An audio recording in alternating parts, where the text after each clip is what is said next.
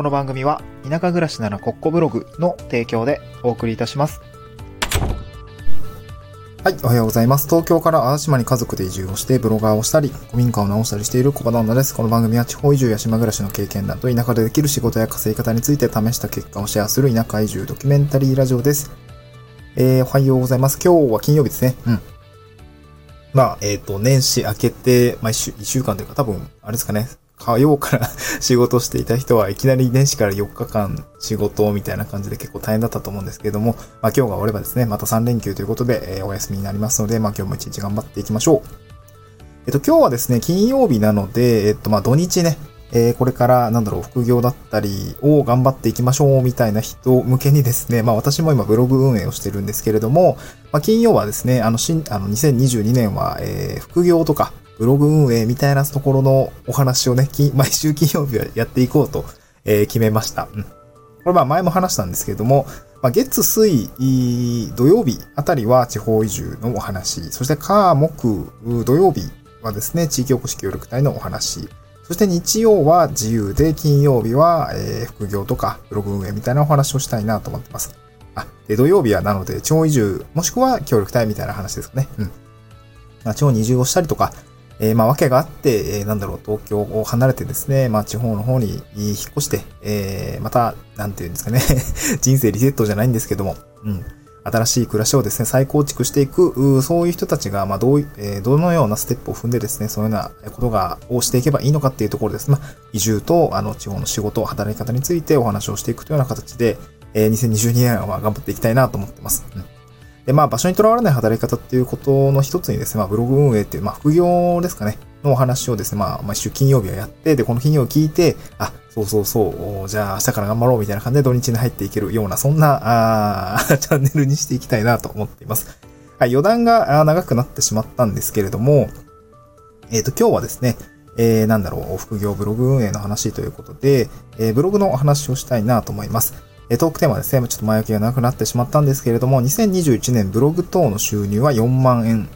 でも、〇〇は4万円以上の副業の話っていうことですね。うん。ちょっと4万円っていうのが上調だったかな。2021年ブログ等の収入は4万円でも、〇〇は4万円以上の副業、4万円以上の副業の話っていうことですね。うん。なんかちょっとタイトル分かりづらいな。はい。今日はですね、あの、昨年の、んと、ブログ等の収入をちょっと棚卸しをしたので、それ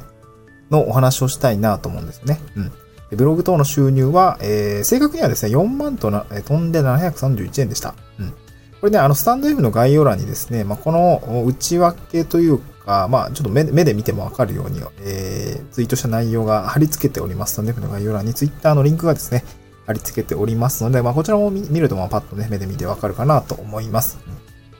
で、主に内訳はですね、えーブログアフィリエイトだったりとか、えーアドセンス、有料ノート、お Kindle 出版みたいな感じですかね。まあ、Kindle 出版は本当に年末の、あとい、あの、本当に年末も年末だったので、えーあんまりないですけども、えーまあ、それでもね、その5日間ぐらいだけでも、いくらだ？えー、2000円弱ぐらいはですね、印税というか、そういうものが入ってきていたりするので、あ、なんか馬鹿にならないなっていうところですかね。まあ、一つ収入の口が、まあ、0から1になったというような感じですね。うん。でですね、今現状、まあ、昨年ですね、2021年に4万円稼げたということで、うーんと、なんでしょう。まあ、気づきみたいなところをですね、今日はお二つお伝えをしたいなと思うんですけれども、まあ、現状今毎月売り上げが立つ状況になっています。うん。で、これ、毎月売り上げが立つって言ってるのは、まあ、収益ということで売り上げ、まあ、収益が立つって言った方が確かかもしれないですね。うん。一応、レンタルサーバー代という、まあ、ブログの場合については、レンタルサーバー代という支出があります。うん。これ月、えー月に直すと多分1000円ぐらいですかね。1000円。僕はね、僕は年払いしているので、えーっと、X サーバーさんのやつが、えーっと、年払いので13,200円かな税込みで、確かそんな感じだったと思うんですけど、うん。で、えー、まあ経費がかかっていて、で、売上ですよね。売上が出て、残りが利益になると思うんですけど、まあ、収益が立っている、利益が立っている状況です。これはなんでかっていうと、ブログ運営そもそも、あの、少額でも、売上が立つって言ってるのは、まあ、やっぱ副業のとしてのブログって原価が小さくて利益率が高いからなんですよね。うん。レンタルサーバー代の少額の金額しか経費が、なんでしょう、かからない。うん。まあ、かからないというメリットがあるので、えー、収益が立つってことですね。まあ、売上が小さくても利益が出るっていうことですね。これ素晴らしい仕組みだとは思いますね。うん。えっ、ー、と、なんか、堀江さんとかが言っていたと思うんですけど、副業するなら、例えば在庫を持たないで、えー、なんだっけな、在庫を持たない。4, 4つぐらいあるんですね。あれ、ちょっとあれですね、ブログの記事に書いたんですけど、副業のなんか4原則みたいな、あ、なんだっけな、忘れちゃったな。えー、在庫を持たないぐらいしてちょっと出てこないですが、利益率が高いのと、在庫を持たないっていうところは、あと2つあるんですよ、要素がね。ちょっと、あの、はい、ちょっと、おさらいしておきます。はい。あの、3年目の概要欄に、あの、えっとね、ブログのリンク貼り付けているので、そこからブログに飛んでいただければですね、あの、わかるかなと思うんですけれど。うん。あ、ちょっと探してみてください。すいません。忘れちゃいました。はい。で、ブログってほぼリスクゼロですね。もう本当に投下するのは時間と労力と少額のサーバー代だけっていうことで、副業にはすごくいい、まあ、まあ皆さん言ってるんですけどね、あのブログから始めましょうよっていう話ですね。うん。で、まあ、ブログは、あの、繰り返しですごい恐縮なんですけど、まあ、経費が少ないっていうのと、少額でも利益が出るっていうところがあるので、これはまあ、一つ稼ぐっていうところのポイントになるかなと思いますね。まあ、簡単には稼げないかもしれないんですけれども、やれば稼げるっていう類のものかなと思いますね。うん。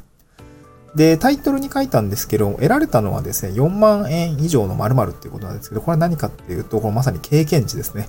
経験値は4万円以上ですね。これ4万円多分払って、何かのこう、セミナーとか、この前の地域おこし協力隊のセミナーとか、結構高かったんですよね。まあ、あの、なんだっけな、協力隊経費から出せるんですけど、結構高かったんですよね。1万何ぼとか、クラファンのセミナーとかもね、結構有料であったんですけど、まあそれも協力隊経費で出したんですけどね。うん、クラファン、まあ確かにね、学びはあるんだけど、あれがね、例えばそういうものに対して4万円分払ったとて、うん、なんか4万円以上の経験値はあったかなっていう形ですかね。この1年ブログ運営をしっかり、えー、挑戦してきて、えー、4万円分のセミナー以下の経験値だかだったかっていうと、いや、マジでそんなことないなと思いますね。うん、えー、っと、まあ、例えばですけど、これ3つスキルを、今日まあ、いっぱいあるんですよ。すごいいっぱいあるんですけど、うん、まあ、これが一番伸びたかなっていうのは、3つあるかなと思ってて、で、1つが、まずワードプレスの運用スキルですね。ワードプレスの運用スキル。僕、今、サイトをですね、まあ、自分のサイト以外もあるんですけど、4つぐらい、うん、あの、触ってるんですよね。まあ、それぞれテーマが違っていたりとかは、あの、ユーロのテーマとか違ってるんですけど、ワードプレスを4つ触っていて、あ ?4 つだよな ?1、2、3、4。あ、ちょっと5つ目もあれかもしれないですね。5つぐらい。あの、僕のサイトはうち2サイ ,2 サイトぐらいしかないんですけど、3つぐらい触っていて、あ、なんか、ワードプレスの使えるっていうことはなんか、多分後々後で生きていきそうだなとかね。いや、わかんない。ライティング案件とか取った時にワードプレス入稿できますよって話も多分言えるでしょうし、なんかこう、ワードプレスをいじるっていうこと。まあ、ほぼ、ほぼ全ての、あの、ウェブサイトってワードプレスでできていると言っても、わかんない。これ言い過ぎなのかな？ちょっと私もその辺よくわかってないですけど、まあ多分大半ワードプレスだと思うんですよね。で、な、そういうことが なんか触れますとか、な、立ち上げまだでできますとかいうのって全然、後から なんだろうな、お金になるスキルだなと思っていて、まあそういうところが学べたのは良かったかなと思ってますね。うん。まああとはあれですかね。二つ目が、サイトのデザインにこだわったので、なんとなくデザインスキルがついたよって感じですかね。これもなんか、あんまり言語化できてないんですけど、多分ね、自分じゃ気づいていないかもしれないんですが、割とこう、好きでのめり込んでいたんですよね。こう、デザインっていうものについて。例えばサムネイルの作成だったりとか、えー、アイコンの作成だったりとか、別に全然すごいものができるわけじゃないんですけど、なんかそれなりに 自分の気に入ったものを作るというか、なんかそういうレベルではあるんですけど、それがちょっと市場にね、あの、マーケットに出してないので、それがどれくらいの価値なのかっていうのがよくわかんないんですけども、うん。あ、でもね、あれ、あれですね、この前、あのー、あの、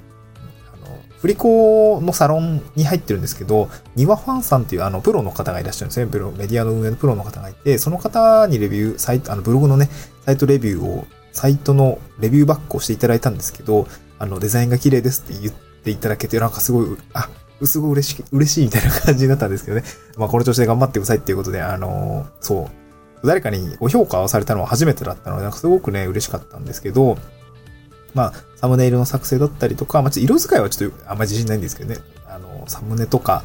あとバナーとかの作るのはすごく好きで、あの、まあ、えー、パワポだったり、キャンバーを使いながらやっていたりとか、あと、あれですね、昨年は Kindle 出版をしたんです。Kindle の表紙作りとか、なんかそういうのも、あの、すごく楽しかったし、あと一時ね、コロナの、コロナが流行り出した時ですかね あの時に、なんかあの、すずりってオリジナルグッズをあの、販売することができるサイトがあるんですけど、あの、デザインだけ入稿して、なんか T シャツにできたりとか、マグカップにできたりとか、まあ僕自身もあの、バケットハットとか T シャツを作って自分で買ったりとか、あとね、T シャツがね、T シャツとね、あの、キーホルダーみたいなやつがね、クリアケースかな？クリアケースがね、売れたんですよね。そう、人様に売れて届けられたっていう実績は少なからずあるんですけど、まあなんかそのデザインを書いて、そう、 SUZURI で売って販売したっていうことがあって、なんかすごくね、あのデザインにのめり込んでた時期があるんですよね。そう。その時お金がやっぱりなかったし、あれだったの、イラストレーターではないんですけど、あの、あれですね、えっとね、ベジェ、ベジェ曲線が使える、あの、インクスケープあの、フリーサイ、フリーソフトのインクスペースケープを使って、えー、なんかデザインをしたりとか、あの、していたので、なんかすごくね、そのデザインっていうものにはのめり込んだし、なんかね、本当多分ね、高校生とか、大学生ぐらい、その進路を決めるときの花、場面からちょっとデザインちらついてたところがあって、なんかこう、なんだろうな、こう、ブログを通じてそのデザインを学ぶっていうことについて、すごくやっぱ、のめり込むことができたので、それはすごく良かったかなと思いますね。これ4万円以上の価値があったかなと思いますね。うん、まあね、デザインで食っていくのってやっぱすごい大変だと思うんですけど、なんかちょっとぐらいね、なんかそういうのにかじれたらいいかなとは、あの、今年ちょっと考えていますと言ったら、うーん、わかんない。ちょっと、うーん、こればっかりわかんないですね。うん、なんかもっと早く、なんかダメ、商品として出してみたらみたいな。あのね、コンペとか応募してみたらでも、あの、やってみてもいいかなとは思うんですけどね。なんかちょっとまだ構想の段階です。これがまた1年後どうなってるかわかんないですけどね。なんかのきっかけで、え、サムネイル作成のお仕事だったりとか、あと何ですかね、うん、Kindle の表紙の作成だったりみたいなのが、もしできたらいいかなとは考えていますが、あちょっとまだ想像できないですね。うん、ちょっと長くなっちゃったんですけど、3つ目ですね。え、これはライティングスキルですね。これは文章を書く力ですね。これはやっぱり養、